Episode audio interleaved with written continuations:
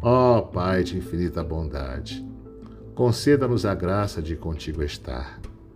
Envolva-nos com o teu grandioso amor e nos conceda a tua infinita paz.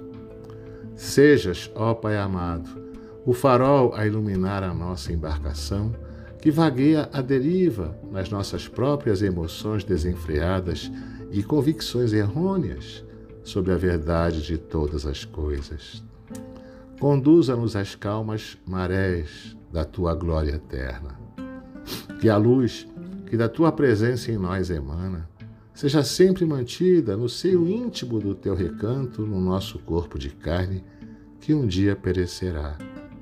E assim tornaremos a ser o que sempre fomos, espíritos em busca de nós mesmos.